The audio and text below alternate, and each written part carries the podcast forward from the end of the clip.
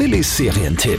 Und zwar heißt die Being Erica. Being Erica gibt es auf Amazon Prime oder auch auf Amazon Freebie.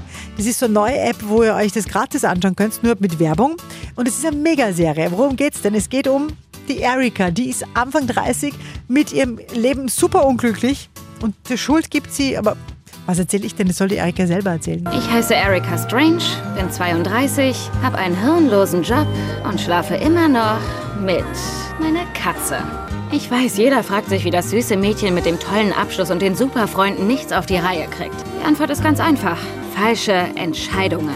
Und jetzt ist es so, dass sie einen Therapeuten trifft und durch den die Chance hat, zurückzureisen in der Zeit. Um die Entscheidungen, die sie, wo sie sagt, die waren falsch, noch einmal zu treffen und dann zu schauen, wie denn ihr Leben anders ausgeschaut hätte.